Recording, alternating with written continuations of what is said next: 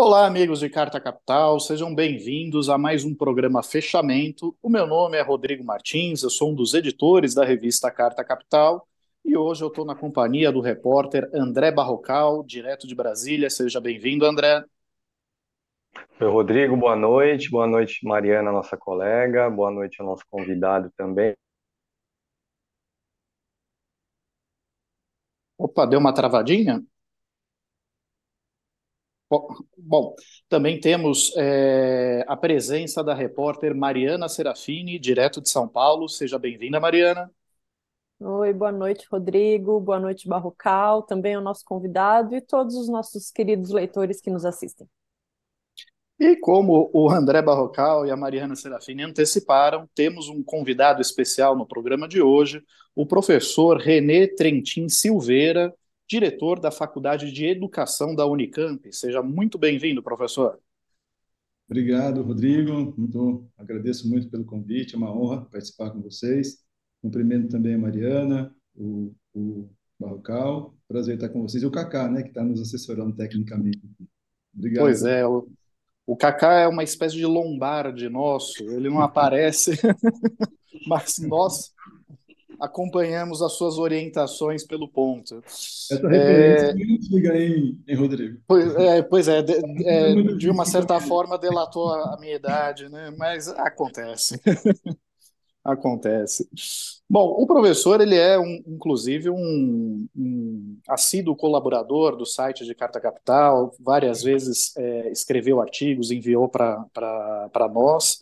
E nós convidamos ele para participar do programa de hoje para falar sobre o encerramento do programa de incentivo às escolas cívico-militares, é, esse programa que era uma bandeira de Jair Bolsonaro, né? O MEC chegou a destinar é, pelo menos 102 milhões de reais é, para que essas escolas tivessem uma administração militarizada, seja por militares da reserva, é, PMs, bombeiros, enfim. É, mas houve uma avaliação do MEC de que isso trazia uma série de prejuízos, era inadequado, e o MEC suspendeu esses repasses. No entanto, uma série de governadores bolsonaristas já anunciou a intenção de manter as suas próprias escolas cívico-militares. Né? É o caso, por exemplo, do governador de São Paulo, Tarcísio Freitas, é, caso também do governador do Paraná, Ratinho Júnior, é, e também de Cláudio Castro, no Rio de Janeiro, todos eles já anunciaram que pretendem manter esse programa com recursos próprios dos estados. E a primeira pergunta que eu gostaria de fazer para o professor René é por que raios a extrema-direita tem tanto interesse em manter esse modelo de ensino militarizado, professor? Bom, eu acho que a gente tem que ver esse projeto, né, esse projeto das escolas cívico-militares, dentro de um contexto mais amplo de uma, digamos assim, de uma estratégia de produção de um consenso em relação a um certo projeto político econômico para a sociedade brasileira. Então, elas, eh, essas escolas vêm compor esse cenário mais amplo, né, que visa produzir justamente esse consenso. Então, qual é, na verdade, o grande objetivo delas? Elas apresentam uma justificativa mais mais aparente, mais imediata de melhoria das condições das escolas, mas, na verdade, o que a gente observa é um, um trabalho de, de doutrinação ideológica, por um lado, numa ideologia que é muito familiar e muito defendida né, por esses setores bolsonaristas, da extrema-direita e até de parte da, da direita não bolsonarista, relacionado aí, por exemplo, aos costumes, uh, uma visão bastante retrógrada né, em relação a alguns avanços que nós obtivemos nos anos anteriores a esse governo, no que, no que diz respeito principalmente às pautas de costumes, mas também é uma ideologia que se busca sustentar em um modelo econômico ultraliberal, conservador.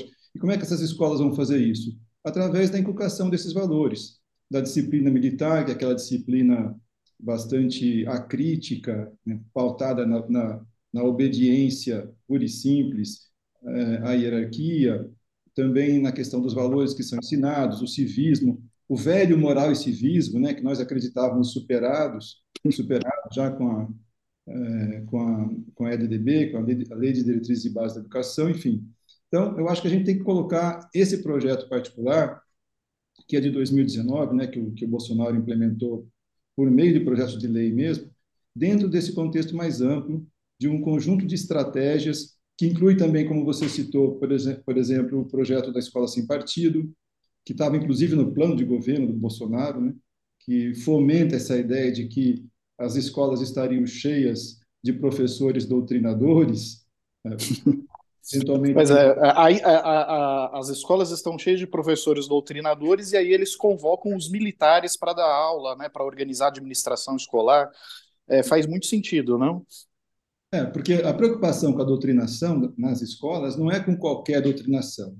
É, é, a ideia, o que preocupa, na verdade, não é propriamente a doutrinação, porque se ela for de direita, se ela for ultraconservadora, se ela apresentar os valores que esse grupo defende, não tem nenhum problema. O que eles não querem é uma escola que faça o aluno pensar, uma escola que propicie condições intelectuais, culturais, para o aluno refletir, entender o que se passa à sua volta, desenvolver um pensamento mais autônomo e mais crítico. Isso incomoda, incomoda qualquer, qualquer governo autoritário. E como o projeto desse grupo é um projeto autoritário, então é claro que uma escola como essa não interessa. Mas isso não pode ser dito dessa forma, né, abertamente. Então, o, os argumentos para justificar a implantação das escolas cívico-militares têm que ser de outra natureza. Então, eles vão dizer, não, elas vão melhorar a disciplina, os alunos vão é, vai diminuir a evasão escolar, as escolas vão funcionar melhor. A ideia de implantar é, o sistema de gestão dos colégios militares nas escolas públicas é fundamentada com esse tipo de argumento, mas na verdade o que você o que se pretende ali é um, é, um, um tipo de disciplinamento bastante típico da, da hierarquia militar que inibe, proíbe, né, embota o pensamento crítico. Então, é um pouco por aí que a gente teria que entender esse movimento, na minha opinião, pelo menos. É, diretor, é, boa noite mais uma vez. Esse programa, como o senhor mencionou, foi lançado em 2019 e ele foi implantado na prática a partir de 2020, então tivemos três anos de funcionamento dele, 20, 21 e 22, tendo chegado a cerca de 200 escolas. Nesse período de três anos, concretamente, existe alguma pesquisa, algum balanço que o senhor conheça, de repente na Unicamp ou de algum colega, de repente até seu trabalho mesmo, que analisou o resultado desse projeto, tanto do ponto de vista das notas dos alunos, quanto da disciplina nessas escolas? É, eu não conheço nenhum trabalho acadêmico, científico ainda que tenha apresentado esses dados. O que a gente tem é manifestações, né, expressões, inclusive algumas pessoas que vão defender, que vão mostrar que tem resultados positivos, como apareceu na imprensa de ontem para hoje, né, com a divulgação é, desses, é, dessa decisão do governo de suspender. Mas o que a gente tem observado também é que, por exemplo, um, um dos problemas que ele gera, além de todos esses que a gente já mencionou aqui, é uma certa exclusão tanto, da, tanto de estudantes quanto de professores. No seguinte sentido, bom, aqueles que não se adequam a esse modelo, que não compactuam, que não concordam, a tendência é que eles sejam excluídos. Então, é comum você ter professores, por exemplo, que vão procurar aulas em outras escolas porque não querem participar daquele modelo. Isso pode acontecer também com os estudantes. Outro problema também bastante apontado é que uma das, uma das, um dos tópicos desse projeto de lei estabelece que as escolas que têm prioridade para receber o programa são as escolas das regiões mais periféricas, mais supostamente com, com mais, eh, mais dificuldades, né, com mais carências, áreas mais vulneráveis, como eles dizem. Ora, é justamente essas áreas em que você vai encontrar eh, com mais radicalidade o conflito entre a polícia e a comunidade. E você vai colocar um policial para fazer a gestão da escola justamente lá, onde, onde a polícia já, já é um, um dos problemas enfrentados pela comunidade. Então, você tem aí uma, um complicador das relações pedagógicas que poderia ser evitado né, sem esse problema. E um, um último ponto também que, é, que eu acho importante destacar, que também a gente observa objetivamente como um dado já, já uh, disponível, é o, a, uma certa dificuldade na relação com os professores das escolas, porque você imagina, o militar, em geral, o militar que vai ocupar essa função, seja na gestão ou seja em alguma outra atividade dentro da escola, é um militar da reserva. E, ele, e além do salário de militar dele, que já é maior que o do professor, ele ainda vai receber um pouco mais é, por essa atividade que ele vai desenvolver ali. Então, você cria uma categoria diferenciada dentro da própria escola, levando a uma desvalorização ainda maior do professor, que é o responsável é, é, é, efetivo pelo processo pedagógico ali dentro.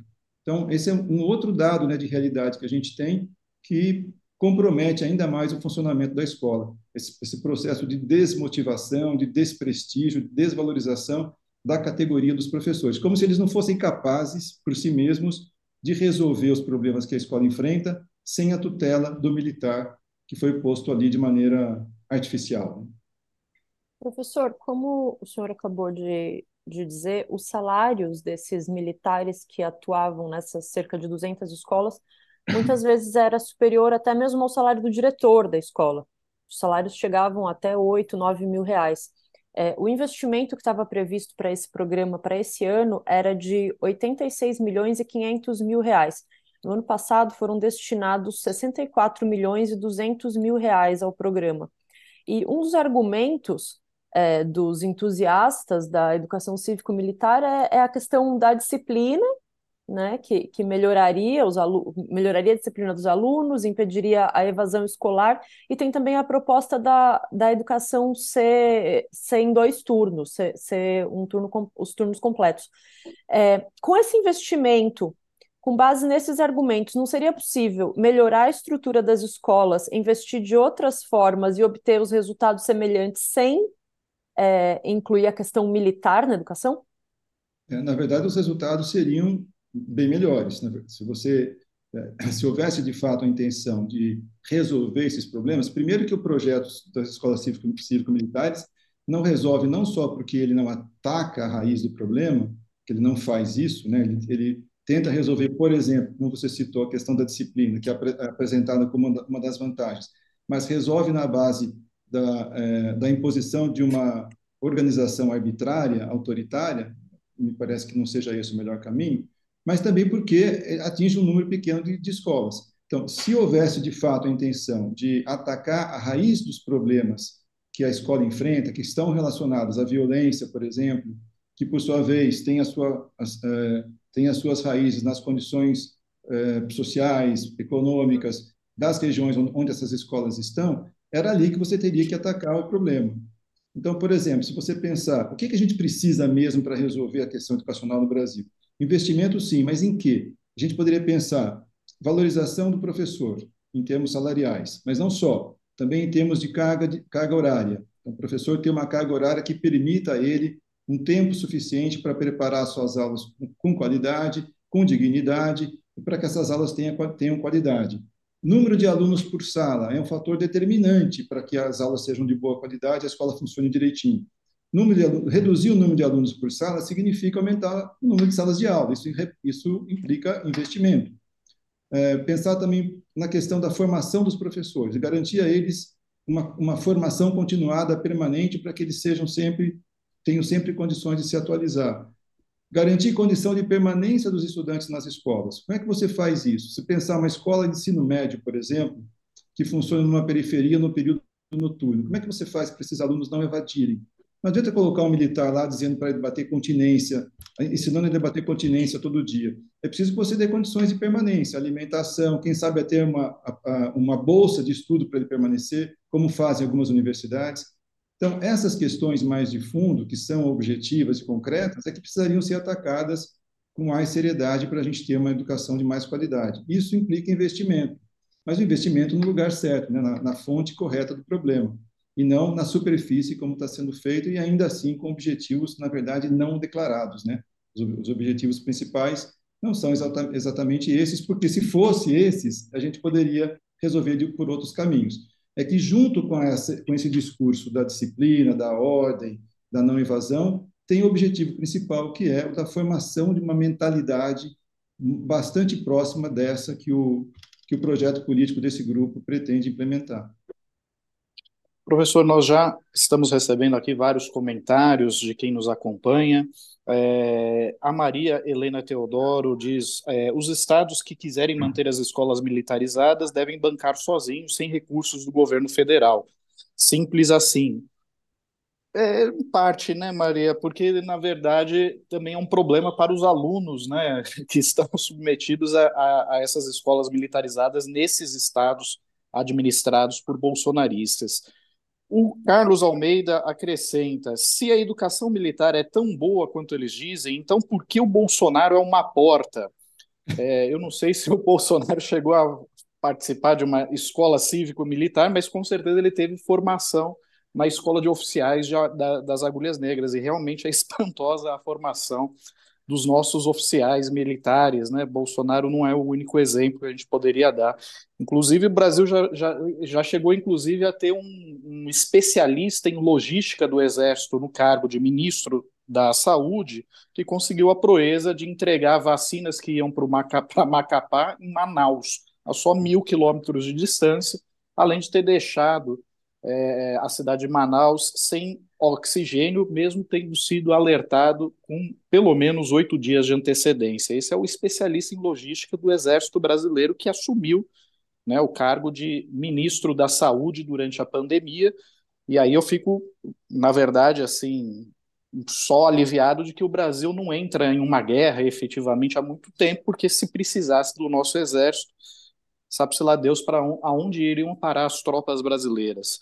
Mas antes de fazer a próxima pergunta para o professor René, eu gostaria que o Cacá exibisse aqui um trechinho de um discurso proferido pelo deputado federal Eduardo Bolsonaro, filho 03 do ex-presidente, no último fim de semana, durante um evento pró-armas em Brasília, é, no qual ele tece também alguns comentários sobre o que ele chama de professores militantes. Cacá, solta para gente, por favor. As armas nos unem. A gente está trabalhando sempre pelo direito à legítima defesa. A gente sabe que o momento agora é de resistir, é de sobreviver. Falo com alguns colegas de clube que já fizeram demissões. Mas isso daí não pode ser impeditivo da gente fazer o certo. E o certo começa pela nossa família. Se nós, por exemplo, tivermos uma geração em que os pais prestem atenção na educação dos filhos, tirem um tempo para ver o que, que eles estão aprendendo nas escolas, não vai ter espaço para professor, doutrinador tentar sequestrar as nossas crianças. Não tem diferença. Não tem diferença de um professor doutrinador para um traficante de drogas que tenta sequestrar e levar os nossos filhos para o mundo do crime. Talvez até o professor doutrinador seja ainda pior, porque ele vai causar discórdia dentro da sua casa, enxergando opressão em todo tipo de relação. Fala que o pai oprime a mãe, a mãe oprime o filho, e aquela instituição chamada família tem que ser destruída. Bom, vimos aí a declaração do deputado federal Eduardo Bolsonaro, filho 03 do ex-presidente, durante um evento pró-armas em Brasília no último fim de semana, no qual ele compara a atuação de, do que ele chama de professores militantes a de traficantes, né, de narcotraficantes, que estariam aí interessados em sequestrar as nossas criancinhas e levar para o caminho do mal. Agora, professor, é, ao mesmo tempo em que a extrema-direita apresenta esse projeto de educação militarizada, ela também defende com muito afinco o projeto que eles batizaram de escola sem partido e que, é, na avaliação de várias categorias né, do, do profissionais da, de profissionais da educação, representa uma mordaça ao professor, né, porque é, quer é, é, evitar que o professor faça qualquer comentário de natureza política dentro de sala de aula. Em que medida esses dois projetos estão coadunados na mesma proposta de, é, da, da extrema-direita é, é, no Brasil? É, eu acho que a gente pode é, considerar que as escolas cívico-militares, de certa maneira, são uma resposta, né, uma continuidade a esse movimento Escola Sem Partido, que é anterior ao, ao governo Bolsonaro. Né? Escola Sem Partido é, é, um projeto que tem início ali em 2003, 2004, mais ou menos, que foi ganhando um certo corpo, uh, surfando aí algumas ondas né, que ocorreram de lá para cá. E o Bolsonaro, não sei se foi o único, mas certamente foi um dos que incorporou no seu programa de governo é, esse projeto. Então, é, então, você tem ali uma todo um movimento, um denuncismo né, falso, é, sem nenhum fundamento de que haveria esse trabalho de, de que eles chamam de doutrinação ideológica né, nas escolas que para eles é uma doutrinação de esquerda. Eles têm, na verdade, três preocupações né, principais quando, quando eles se referem à doutrinação. Eles se referem à doutrinação política de esquerda, entenda-se basicamente o Partido dos Trabalhadores, né, que é o seu principal adversário. Tem a questão de gênero, que eles costumam chamar de ideologia de gênero, é, toda essa coisa extremamente esquisita e retrógrada né, em relação à, questão da diversidade, enfim, que eles é, não, não toleram, e a questão, do, do, a questão racial, principalmente do movimento negro, que incomoda bastante. Né?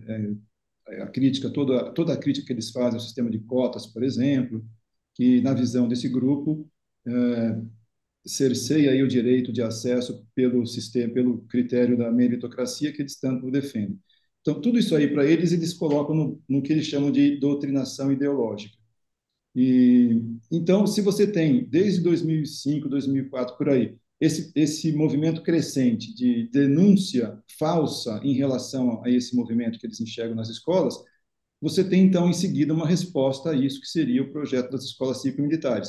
Além né, de outras iniciativas, por exemplo, o projeto Escola Sem Partido gerou também algumas alguns projetos de lei nas, nas diversas instâncias de poder legislativo.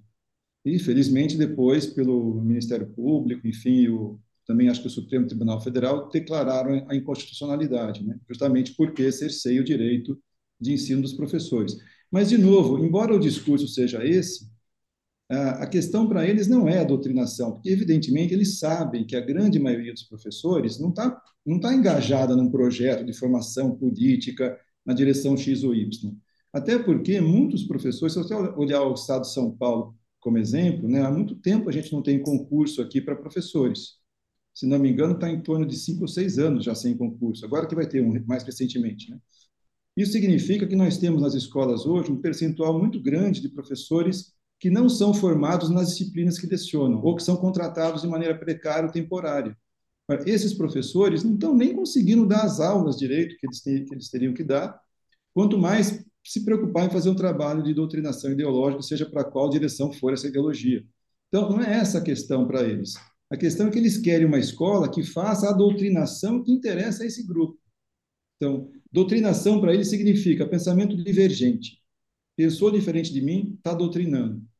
O que eles querem é que as pessoas pensem como eles. Então, tudo que for na direção daquilo que eles defendem nunca será entendido como doutrinação, mesmo que seja explicitamente doutrinário. Então, se você, se você lê o projeto da, das, das escolas cívico-militares, você vai, vai perceber lá que a proposta é formação para uma certa visão de mundo, que é aquela que é, é, que é defendida, por exemplo, nos colégios militares e na Escola Superior de Guerra.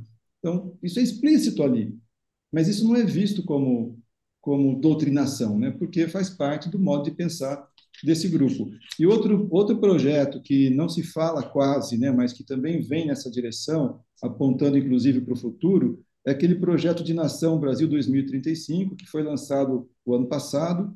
Pouca gente fala dele, né, mas que também no campo da educação procurava eh, propor né, para os próximos anos um projeto que visava construir alguma coisa até 2035 no campo da educação, procurava incorporar e consolidar aquilo que eles chamam de conquistas, né, desse de todas essas iniciativas que visavam conter esse movimento de doutrinação que eles enxergam nas escolas.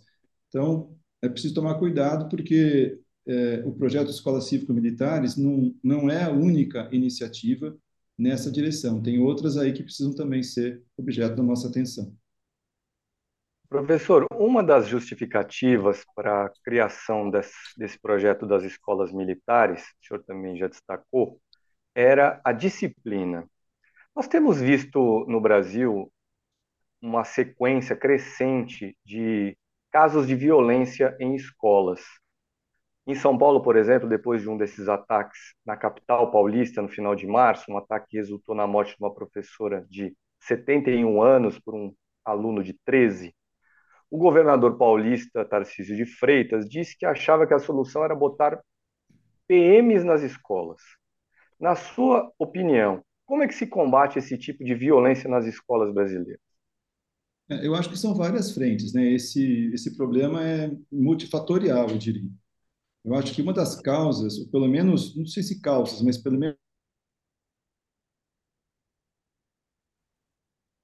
Opa, travou. É, acho que travou um pouco aqui a, é, o áudio do professor. É, vamos, vamos só esperar um minutinho para ver se restabelece a conexão. Voltou? Voltou. Voltou. Professor, pode continuar a sua explicação. Tá.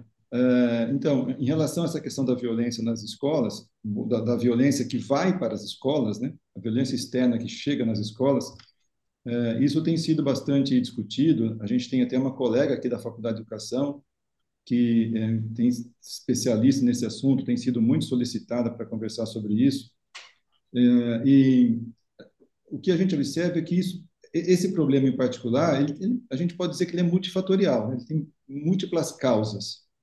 a gente pensar, por exemplo, é, um dos fatores que favorecem, que facilitam a ocorrência desse tipo de problema é justamente o projeto armamentista que o governo Bolsonaro representou, representa ainda, né? as, as consequências desse projeto. Então, hoje você tem uma facilidade muito maior de acesso às armas, embora isso tenha o governo atual esteja tentando é, conter um pouco isso, é, mas isso foi bastante facilitado, não só em termos jurídicos, né, pela lei, mas também pelos discursos. Então, toda essa apologia à violência, a, a ideia de fazer justiça com as próprias mãos, uh, esses valores né, pregoados pelo bolsonarismo, o machismo, o, a expectativa de que você haja com bravura, enfim, toda essa ideologia das próprias escolas militares está né, tá muito presente aí também. Tudo isso também acaba criando um clima favorável para que essas coisas aconteçam. Mas o problema da violência nas escolas e dentro das escolas, como eu já tinha mencionado no início, para ele ser atacado de verdade, é preciso que você tome outras providências, né? Por exemplo, já se sabe que muitas dessas situações acontecem por meio de é, planejamento que ocorre nas redes sociais, que é outra seara, né? Também que o bolsonarismo explorou com, com bastante eficiência no sentido de produzir uma visão de mundo que interessa ao projeto deles. Então, você tem condições hoje, ferramentas tecnológicas, por exemplo, para rastrear esse tipo de, de ação que acontece no, no campo das redes sociais, da internet, e tentar inibir, pelo menos, é, que, que isso aí chegue a esse ponto de um ato de violência nas escolas. Você pode também fazer um trabalho de formação justamente na direção oposta à da violência, né? buscando aí uma escola que forme para a cidadania, para a criatividade, que trabalhe com experiências de arte, de cultura, de conhecimento, de ciência. Então, esse é um pouco o papel da escola, né? E não, não achar que você vai resolver esse tipo de coisa colocando o policial na porta, ou então dentro da escola, ou transformando a escola numa espécie de quartel de adolescentes. Acho que também não é esse o objetivo eh, que nós devemos eh, esperar da educação, a menos que a gente queira uma sociedade de cidadãos eh, alienados, dóceis, que não sejam capazes sequer de, de perceber as, uh, quando, quando são influenciados por uma notícia falsa, não sejam capazes sequer de questionar aquilo que lhes é apresentado de maneira minimamente razoável. Professor, agora que o MEC suspendeu o programa das escolas cívico-militares, tão logo saiu o anúncio, como a gente já falou aqui no começo do programa, vários governadores vieram a público, governadores da ala do bolsonarismo vieram a público anunciar que não só vão manter é, o projeto da educação cívico-militar nos estados e, em alguns casos, até pretendem ampliar via decreto, como foi o caso do governador Tarcísio de Freitas aqui em São Paulo.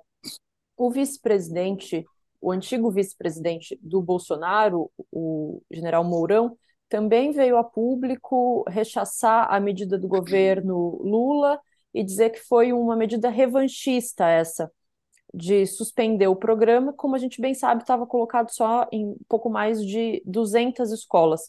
Então a gente vê que depois dessa eleição tão acirrada que aconteceu ano passado, que o resultado foi pouquíssimos votos a mais para o Lula que para o Bolsonaro, a, a, guerra entre o campo democrático e a extrema-direita, ela, ela continuou. O problema é que agora quem está no meio desse fogo cruzado são crianças e adolescentes nas escolas brasileiras.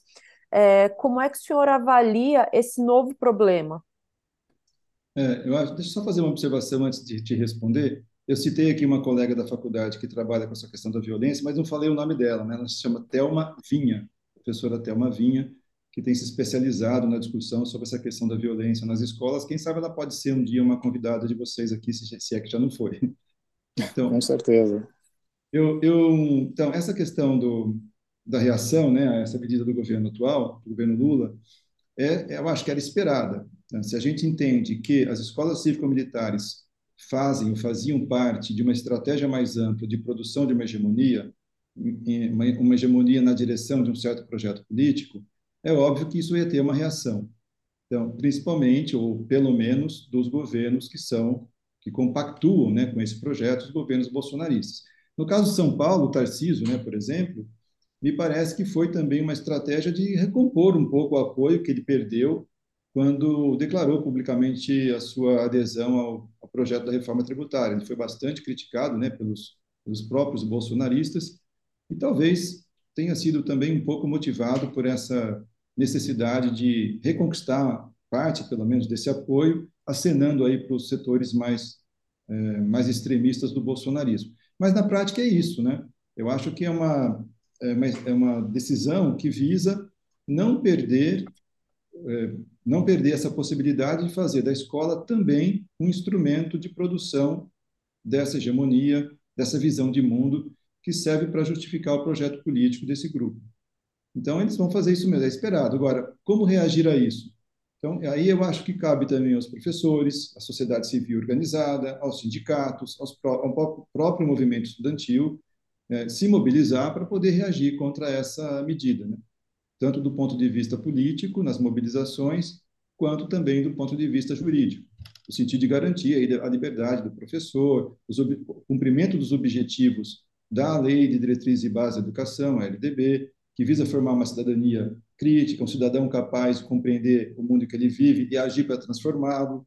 Né? Enfim, tudo isso que a gente espera de uma educação minimamente é, libertadora né? e voltada para uma cidadania mais ativa, mais crítica. Professor, continuamos recebendo aqui algumas mensagens. A Soraya é, diz: e eles não pregavam escola sem partido, agora querem uma escola com partido militar? É, e a Liriane de Pinho acrescenta: cabis de emprego para milico. Eles tiram da educação do Estado e pagam uma miséria para o professor concursado formado. É, antes de fazer a, a, a, última pergunta, eu gostaria só de pedir para o Cacá exibir aqui a print de um artigo que foi assinado pelo professor René é, na Carta Capital essa semana, Professores Perigosos, felizmente, no qual ele comenta a declaração de Eduardo Bolsonaro né, e mostra muito claramente o porquê incomoda tanto uma educação que faça o cidadão pensar. Né? É, inclusive, tem uma passagem que eu acho muito interessante quando o senhor lembra da, da, da questão do, do ensino domiciliar, né? A, a, tentativa de controlar o que as crianças vão, vão, vão, vão ser expostas, né? É, em termos de, de educação, de, de, de enfim, de, de conhecimento e tal, ela é restrita até ao ambiente doméstico, tamanha a, a necessidade que eles têm de, de tentar controlar é, o que a juventude pensa. É, mas, professor, a última pergunta que eu gostaria de fazer, na verdade, não tem relação exatamente com isso, e sim com a reforma do ensino médio. Por que, que o governo Lula demora tanto a revogar de vez essa reforma? Ou o senhor acha que é possível, de fato, resgatar algo do que foi aprovado na época de Michel Temer é, para o ensino médio? É, essa é uma pergunta que eu me faço também, Rodrigo. Por que o governo Lula demora tanto para revogar essa reforma? É, isso deveria ser um, o primeiro ato do ministro da Educação, na minha opinião. É, eu tenho se a gente descontar aí o período do governo Bolsonaro, né, pegando aí o que foi do Temer, para mim essa foi a medida mais nefasta no campo da educação que nós tivemos nos últimos tempos, porque ela é, introduz, né, coisas que a gente achava superadas, ela é, cerceia o direito dos jovens e adolescentes ao acesso à educação de verdade, ela estabelece ali uma dicotomia entre formação geral e uma suposta falsa formação é, profissional que eles colocaram ali abstratamente, artificialmente, no que, eles, no que foi chamado de itinerários formativos, que na verdade não é nenhuma coisa nem outra, né? Então, você tem uma escola muito descaracterizada, com professores assim absolutamente perdidos, porque também foram pegos, é, digamos assim, de surpresa, de, de, última hora com essa com essa proposta. E, e mesmo que ela fosse, mesmo que a gente tivesse as condições adequadas para que ela funcionasse, mesmo que ela fosse implementada de maneira, digamos assim, correta, né, para que que funcionasse, mesmo assim ela seria ruim, justamente porque ela estabelece essa dicotomia.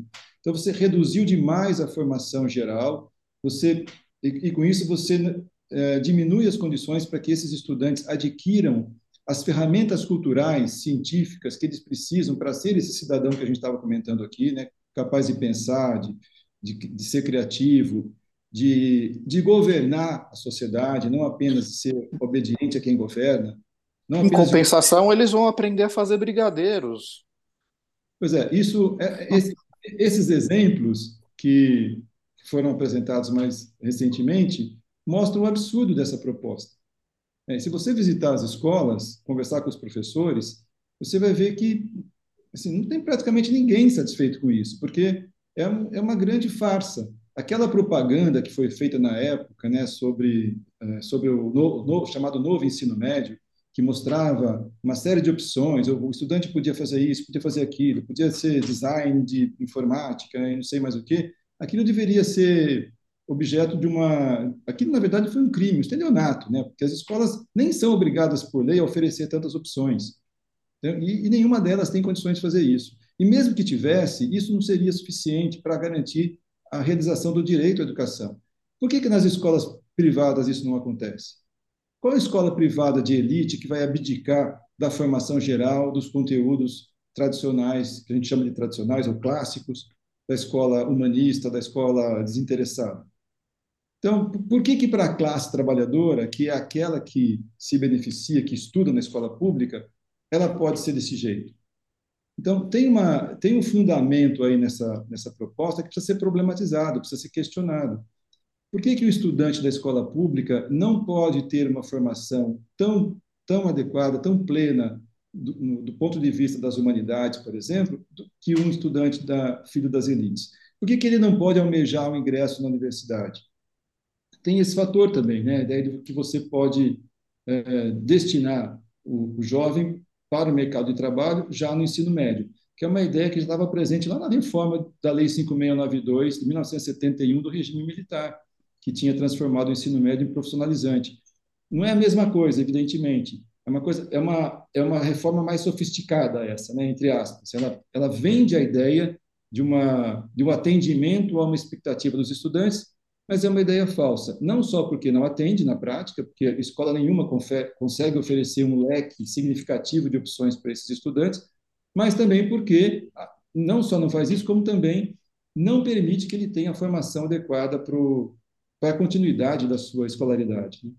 Então, ela é, ela é ruim sob todos os aspectos. Precisaria conversar um pouco mais para detalhar esses problemas. Mas, do meu ponto de vista, não tem conserto essa reforma. Ela precisa ser revogada o que a gente precisaria pensar é que ensino médio nós queremos para o Brasil. A gente precisa de, um, de uma escola que atenda as necessidades da população brasileira, do nosso povo, né? dos objetivos que o país tem. Então, se a gente pode pensar, por exemplo, um, talvez um modelo que pudesse servir de inspiração, não para ser copiado, mas para ser pelo menos um ponto de partida da conversa, seria aquele dos institutos, dos institutos federais, que ali sim você tem uma combinação mais equilibrada entre a formação profissional e a formação geral. Mas não é isso que nós vemos na reforma do ensino médio. Então, você teria que ter um outro modelo, uma outra estrutura, uma outra carga horária, um outro jeito de funcionar, tempo integral, por exemplo, né? com, com condições de permanência para os estudantes, para que ela fosse de fato de qualidade. Mas o jeito que está, ela é um grande engodo, na verdade, que está sendo, tá sendo desmascarado agora com os resultados que a gente está vendo. Tá certo, professor. Eu agradeço muito pela sua participação no programa, pela, pela sua colaboração com a carta também. Aproveito para renovar o convite para todos que estão nos assistindo para ler o artigo do professor é, publicado no site de Carta Capital, Professores Perigosos, felizmente. E as portas estão abertas. É, espero que o senhor volte a, a falar conosco aqui em outras oportunidades. Ah, eu que quero agradecer, Rodrigo, Mariana, Cacau, Marrocal É minha primeira experiência num programa assim, como eu contei para vocês, né? A gente sempre fica um pouquinho nervoso nessas horas, mas eu espero que tenha pelo menos conseguido ajudar, contribuir aí para para reflexão sobre esse tema e fico à disposição, agora que eu já perdi um pouco do, do receio inicial, fico à disposição para participar de novo se vocês acharem conveniente. Muito obrigado pela oportunidade. Não, com certeza, com certeza. Olha, qualquer professor já está mais do que gabaritado para fazer qualquer, qualquer programa desse tipo. Fica absolutamente tranquilo. E é, com certeza nós, nós vamos é, conversar novamente sobre outros temas no futuro. Muito obrigado, professor. Obrigado, boa noite para vocês. Bom, dando sequência aqui ao nosso programa, é, hoje é, o presidente Lula confirmou a nomeação do deputado é, Celso Sabino para ocupar o Ministério do Turismo, no lugar de Daniela Carneiro. É, Barrocal, será que finalmente isso vai satisfazer a, a, os parlamentares do União Brasil? Eles vão finalmente votar com fidelidade ao governo? Ou é mais um remendo aí nessa relação tumultuosa, tumultuada que o governo está tendo com a sua base no Congresso? A aposta do governo, Rodrigo, é essa: que a troca ajude a melhorar a satisfação, digamos assim, dos deputados do Partido União Brasil em sua relação com o governo e que essa satisfação maior se traduza em votos. É possível que isso aconteça, que essa aposta do governo dê certo? Sim, é possível. Por quê? Porque Dani, a atual ministra, aquela que vai deixar o cargo, a Daniela Carneiro, muito se fala que ela é do União Brasil, que o União Brasil tem três ministros desde o início do governo, mas a Daniela Carneiro não foi escolhida, essa é uma apuração que eu tenho, não foi escolhida por ser do União Brasil, ela foi escolhida por ser do Rio de Janeiro. O Ministério do Turismo, na montagem do governo Lula em dezembro, antes da posse do presidente da República, esse cargo de ministro da, da, do Turismo foi definido, então, para ficar com o Estado do Rio de Janeiro. Chama atenção que a Embratur, que é a empresa brasileira de turismo, também tem um político carioca à frente, que é o ex-deputado federal Marcelo Freixo.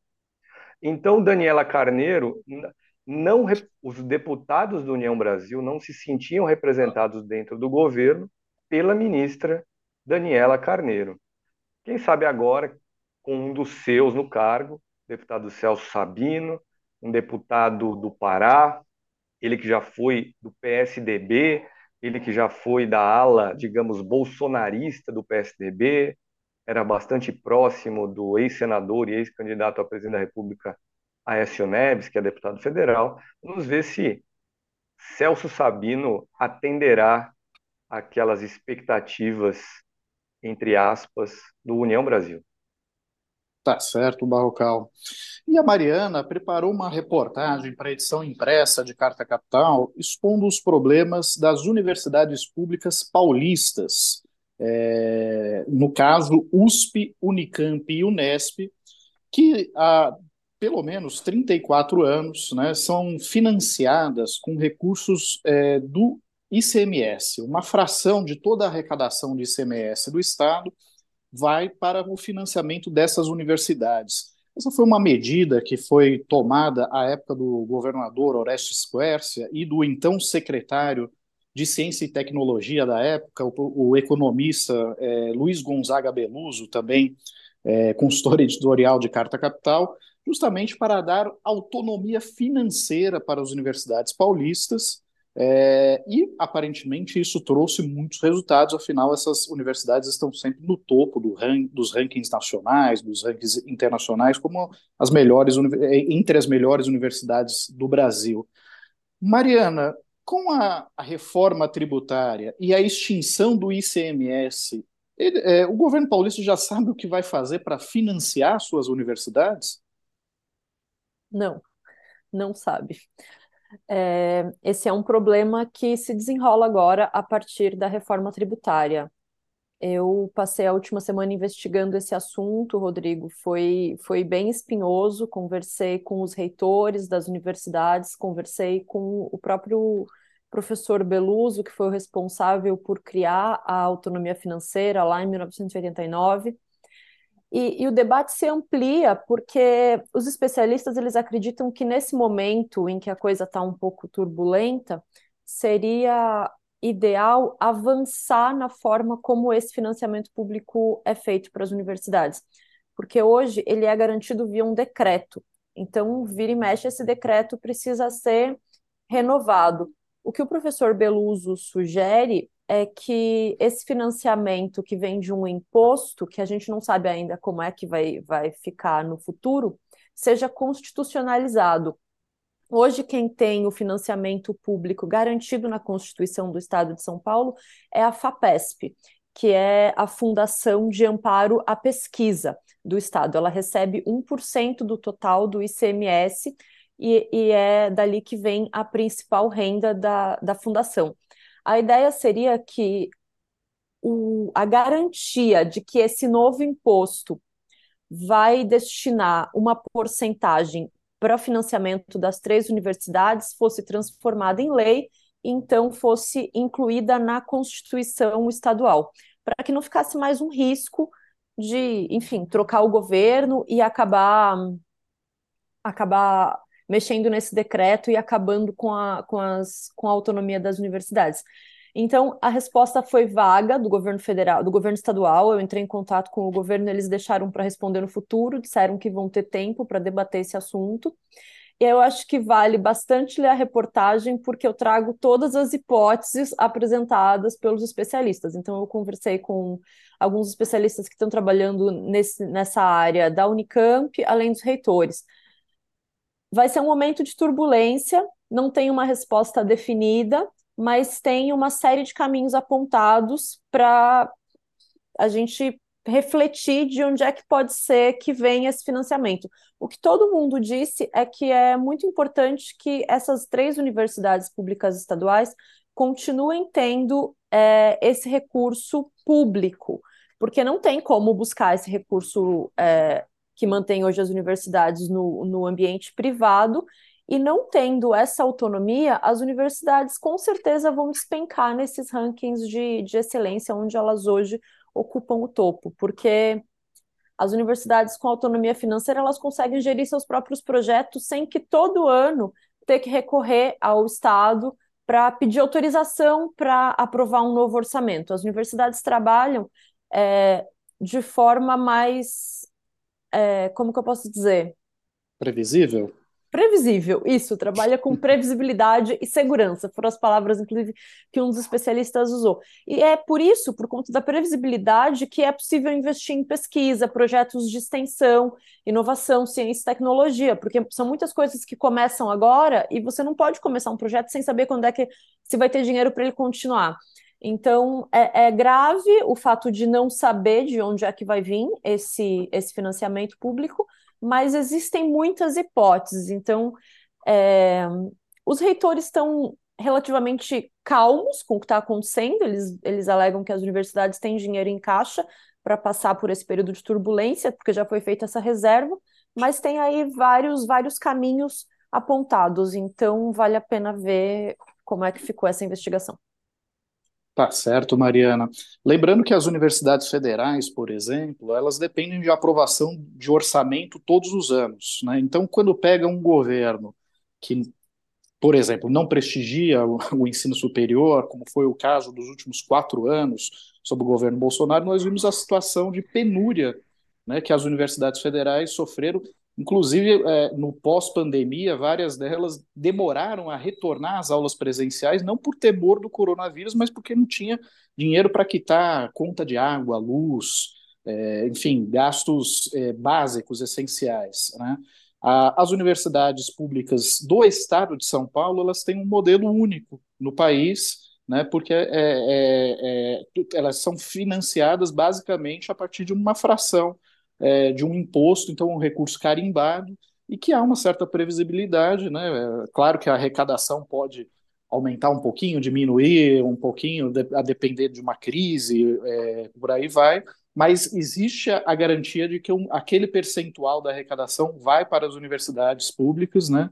E que não vai sofrer algum corte orçamentário, algum contingenciamento de recursos que é muito comum ocorrer na gestão orçamentária das universidades federais, por exemplo. Né? Agora, é, Barrocal, nesta semana nós tivemos uma série de depoimentos ou não depoimentos é, que a, atraíram os holofotes. Vimos é, o tenente-coronel Mauro Cid, ex-ajudante de ordens de Jair Bolsonaro, comparecer a uma sessão da CPMI dos atos golpistas no Congresso Nacional e permanecer em silêncio até quando foi perguntado sobre a sua idade. Nem isso ele quis revelar. Né? É, e depois tivemos também um depoimento que foi dado pelo é, é, ex-presidente Jair Bolsonaro à Polícia Federal, é, no qual ele basicamente negou a intenção de ter grampeado o ministro Alexandre de Moraes, do Supremo Tribunal Federal, e então presidente do Tribunal Superior Eleitoral, é, durante um encontro que ele teve com um amalucado senador, Marcos Duval, nosso homem na SWAT, né, é, que andou dizendo por aí que, que havia sido sondado para grampear um ministro do Supremo durante o período eleitoral. Alguma surpresa nesses depoimentos, Barrocal? Nenhuma surpresa, Rodrigo. Não era de se esperar que os dois, Mauro Cid e Jair Bolsonaro, fossem se incriminar. Quem achava isso era ingênuo, para dizer o mínimo. O coronel Mauro Cid, tenente-coronel do Exército, Mauro César Barbosa Cid, foi chefe dos ajudantes de ordem de Jair Bolsonaro na presidência, valeu-se de uma decisão do Supremo Tribunal Federal para basicamente ficar em silêncio quando lhe convinha e não se incriminar. A Constituição brasileira permite, que as pessoas não sejam obrigadas a se auto-incriminarem. Chamou atenção ali, eu destacaria aqui, foi a decisão dele de comparecer à CPI usando farda. Ou seja, quis deixar bem claro que se tratava de um militar ali diante dos parlamentares. E lembro também que Mauro Cid está preso em caráter preventivo por ordem do juiz Alexandre de Moraes, preso desde maio, início de maio, em razão daquela obtenção, daquela obtenção por ele de um certificado de vacinação fajuto para Jair Bolsonaro certificado de vacinação contra a Covid. Jair Bolsonaro não se vacinou, portanto, não tinha direito a esse certificado de vacinação. Quanto ao que disse Bolsonaro perante a Polícia Federal, no caso aí de alguma orquestração contra o juiz Alexandre de Moraes, também não dava para imaginar que ele fosse chegar lá e dizer sim, eu mandei, participei aí, me articulei com parlamentares para a gente golpear Alexandre de Moraes. Tudo dentro dos conformes, Rodrigo. Tá certo, Barrocal. E enquanto o distinto público estava distraindo né, com os, o não depoimento de Mauro Cid e a, as negativas de Jair Bolsonaro, os bastidores do poder estavam em intenso movimento, pensando na sucessão do Procurador-Geral da República, Augusto Aras. E esse é o tema da reportagem de capa de Carta Capital, assinada por André Barrocal. E eu vou pedir para ele só nos dar um brinde, sem, sem expor exatamente toda a sua apuração, até para não estragar o prazer da leitura dos nossos leitores e assinantes. Mas o que está em jogo nessa sucessão do Aras, Barrocal? Rodrigo, essa vai ser uma, uma das decisões mais importantes que o presidente Lula tomará esse ano. Por causa das potenciais implicações para Jair Bolsonaro e para o deputado Arthur Lira, o presidente da Câmara. Quais são essas implicações potenciais? Convido a quem nos assiste para ler a reportagem e descobrir por que, que Bolsonaro e Arthur Lira têm interesse em saber quem Lula indicará para Procurador-Geral da República. O que vai pela cabeça do presidente da República atualmente? Podemos dizer com certeza que ele não, até porque ele já disse publicamente, que ele não se guiará mais, como havia feito nos outros dois governos, pela lista tríplice eleita pela própria categoria de procuradores. Não vai dar bola para essa lista. Uma lista que foi preparada assim mesmo. Lula também já disse publicamente, tende a tomar uma decisão solitária. Mas quais são as variáveis que ele levará em conta? Qual é o cenário que está colocado diante dele? Quem são os potenciais candidatos e quem são os figurões por, cada, por trás de cada um desses candidatos? Vou citar aqui, mas convido a todos mais uma vez para lerem a reportagem e descobrirem esses detalhes. Nós temos, por exemplo, um subprocurador que é conservador raiz, talvez seja um favorito para a vaga. Quem é ele? Quais são os figurões por trás dessa candidatura? Leia em Carta Capital. Temos também no páreo, correndo por fora, um subprocurador-geral que é progressista raiz. Quem é ele? Quem o apoia? Leia em Carta Capital também. E termino aqui dizendo, pasmem, Augusto Aras, o atual procurador-geral, quer ficar no cargo. Está há quatro anos, graças a duas indicações de Jair Bolsonaro, mas ele acha que pode seguir no posto e conta, inclusive, com algumas vozes simpáticas dentro do próprio governo Lula. Quem são essas vozes? Leiam em Carta Capital. Bom, e eu acrescento, assine Carta Capital para você ler ainda hoje, né? Porque os assinantes de Carta Capital não precisam sequer esperar chegar a revista em casa, se for assinante da edição impressa, para ter acesso já na quinta-feira à noite, todo o conteúdo da revista está disponível para os assinantes lerem em nosso site ou no app de Carta Capital, no aplicativo de Carta Capital, é, disponível aí na, na nas lojas é, da, do iOS ou do Google Play. Agora, é, eu só gostaria de, assim, de, de lembrar uma, uma, passagem rápida, assim, que na verdade foi uma revelação feita pela Globo News, é, de um depoimento que foi dado pelo hacker Walter Delgatti, é, o hacker da Vaza Jato, aquele que revelou todo o conluio de Sérgio Moro com procuradores da República de Curitiba para prender Lula a todo custo. Pois bem, esse hacker, em depoimento à Polícia Federal, de acordo com a apuração da Globo News, teria dito que a deputada Carla Zambelli, bolsonarista, né, até a medula, o procurou durante as eleições do ano passado, mais especificamente em setembro do ano passado, quando as pesquisas já apontavam Lula na liderança e Bolsonaro estava desesperado tentando deslegitimar o sistema eleitoral. Pois bem, esse hacker disse que se encontrou à beira da rodovia dos Bandeirantes com Carla Zambelli, ocasião na qual a parlamentar bolsonarista teria pedido para ele invadir as urnas eletrônicas o celular do ministro Alexandre de Moraes e a sua conta de e-mail.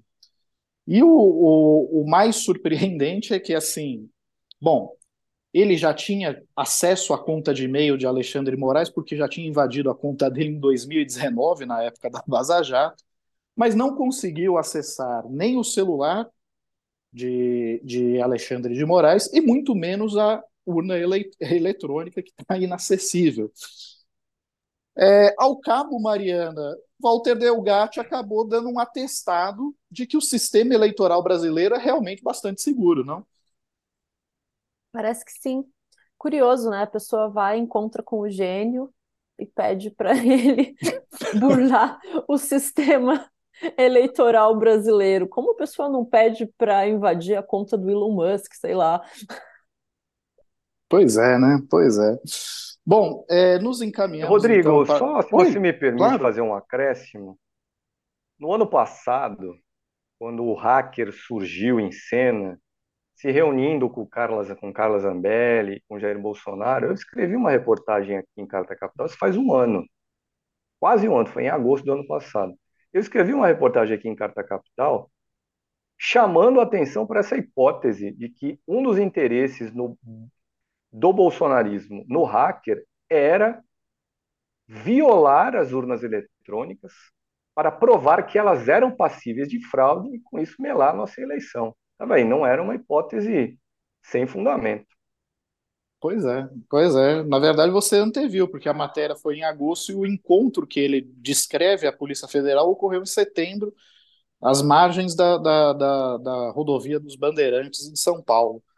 É, eles realmente estavam empenhados em provar que as urnas eram violáveis, e eu acho que a atuação do, do hacker Walter Delgatti, né, que, que teve, que, ó, foi, foi o homem que invadiu os celulares de Sérgio Moro, né, de, de vários procuradores da República de, de Curitiba e expôs todo o conluio da, da Lava Jato para prender Lula. Né?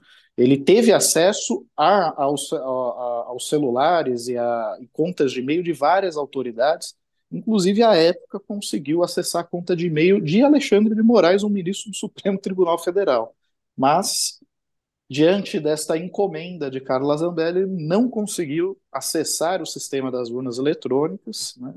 e desta vez também não o celular do Alexandre de Moraes. E o que encontrou na conta de e-mail de Alexandre de Moraes não havia nada comprometedor contra o juiz. Mas nos encaminhamos aqui para o final do nosso programa e, Barrocal, eu gostaria de saber quem é o seu convidado no Poder em Pauta amanhã. Dois convidados amanhã, um programa diferente, não é uma primeira vez, mas não é comum que haja dois convidados. Um deles é o físico ítalo-brasileiro Enio Candotti. Ele já foi presidente da Sociedade Brasileira para o Progresso da Ciência, a SBPC, e atualmente é o diretor-geral do Museu da Amazônia. E o outro convidado é um professor de Geologia do Petróleo na Universidade Federal do Rio de Janeiro, o Jorge Picanso de Figueiredo, que foi, por 20 anos, funcionário da Petrobras. O tema da entrevista com eles exploração de petróleo na Amazônia, Rodrigo. Será uma entrevista a partir das 10 da manhã, um horário, esse sim, um horário incomum, fugindo ao nosso tradicional horário das 16 horas. Tá certo, Barrocal. E qual assunto você gostaria de destacar aqui no término do nosso programa? Quem sabe, talvez, o desaparecimento da sua orquídea de plástico? As orquídeas de plástico nunca existiram aqui nesse cenário, são, foram sempre orquídeas de verdade, elas não estão aqui nesse momento porque orquídeas não florescem o ano inteiro. Não é o caso, é o caso das minhas agora, elas não estão com flores, estão não, mas eu não poderia com o deixar galho minha, e os verdes. Não poderia deixar minha implicância de lado né, nesse momento. É, faz parte do show agora. mas diga lá, Barrocal, o que, que você chama atenção? Eu gostaria de chamar a atenção para duas informações divulgadas essa semana a respeito dos pobres e miseráveis brasileiros. São muitos. Uma delas, divulgada pelo Ministério do Desenvolvimento Social, que é o Ministério do Bolsa Família, diz que no mês de junho, cerca de 40 milhões de brasileiros deixaram a linha de pobreza. Isso aconteceu devido à implementação, segundo o Ministério, devido à implementação completa do Bolsa Família renovado e remodelado, que agora é um benefício que é pago no valor de 600 reais, com um adicional de 150 reais para cada filho de uma determinada família. Aliás, a propósito do Ministério do Desenvolvimento Social e de seu ocupante como ministro, o petista Wellington Dias, esse é um cargo que esteve nos últimos dias aí colocado na mira, na cobiça do tal do Centrão. O tal do Centrão entende que poderia indicar um substituto para Wellington Dias e alimentou esse sonho porque, essa é uma informação que eu trago aqui, o presidente Lula de fato diz nos bastidores que não está satisfeito até agora com a gestão de Wellington Dias, diante dessas, diante dessas críticas de, Wellington, do, do, de Lula a Wellington Dias, o Centrão cresceu o olho no cargo. Mas o próprio presidente da República disse hoje, num evento, que o cargo de ministro do Desenvolvimento Social é dele e que não será entregue para outro grupo político, o que significa que o Wellington Dias pode até não seguir ministro, mas não sairá da esfera de influência do PT e do petismo esse cara. A segunda informação, a FAO, o órgão da ONU aí para alimentação e agricultura, divulgou essa semana um documento sobre a fome pelo mundo. E esse documento aponta que aqui no Brasil subiu entre 2020 e 2022 para 70 milhões de pessoas aquele grupo que tem algum tipo de dificuldade para se alimentar. Não chega a ser fome, passar fome de forma severa, que é não ter comida, mas são pessoas que comem mal.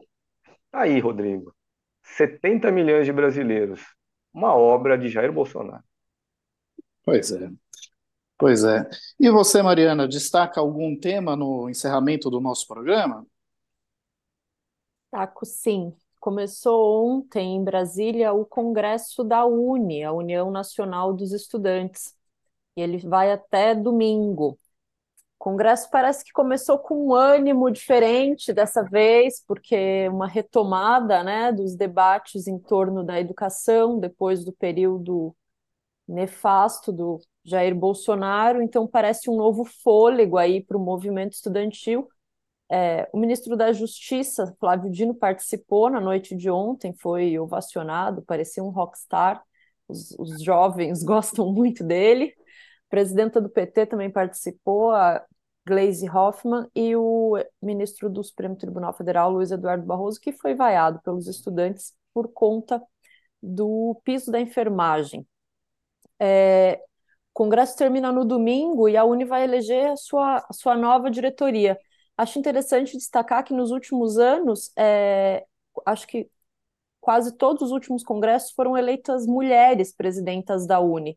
Então, vamos ver se vai, vai seguir essa, essa quase tradição já de mais uma mulher à frente do movimento estudantil no Brasil, que é a maior organização estudantil da América Latina, a Uni, e como é que vai ser o perfil dos novos dirigentes, porque a, a entidade tem aí muitos desafios, né, para conseguir avançar no debate da educação nesse próximo período. Então, é um, é um evento importante que está acontecendo nesse momento em Brasília, conta mais ou menos com uns 10 mil estudantes, termina no domingo e a gente vai ter aí algumas novidades. Tá certo, Mariana. Bom, eu agradeço muito a participação dos meus colegas de bancada hoje, ao André Barrocal, direto de Brasília, Mariana Serafini, de São Paulo, ao nosso convidado que esteve até pouco tempo, Renê Trentin Silveira, que é diretor da Faculdade de Educação da Unicamp, é, e também a todos que nos acompanharam aqui é, pelo canal de Carta Capital no YouTube, é, e a todos que ainda vão nos assistir na reprise que será exibida pela TVT às 10h30, na TV aberta. É, e aproveito também para renovar o convite para vocês assinarem Carta Capital, é, seja a versão é, impressa para você receber a revista na, na, sua casa no fim de semana, ler com calma, ler no papel, seja a edição é, digital para quem está aí mais habituado né, a, a, ler tudo no, no, celular, no tablet, no computador, é, e aí você terá todo o conteúdo produzido pela equipe de Carta Capital na íntegra é, que inclusive essas informações aí é, que são apuradas nos bastidores do poder, como o Barrocal menciona no caso da sucessão do Procurador-Geral da República, Augusto Aras. É, mais uma vez, agradeço a presença de todos, um forte abraço e até a próxima, pessoal.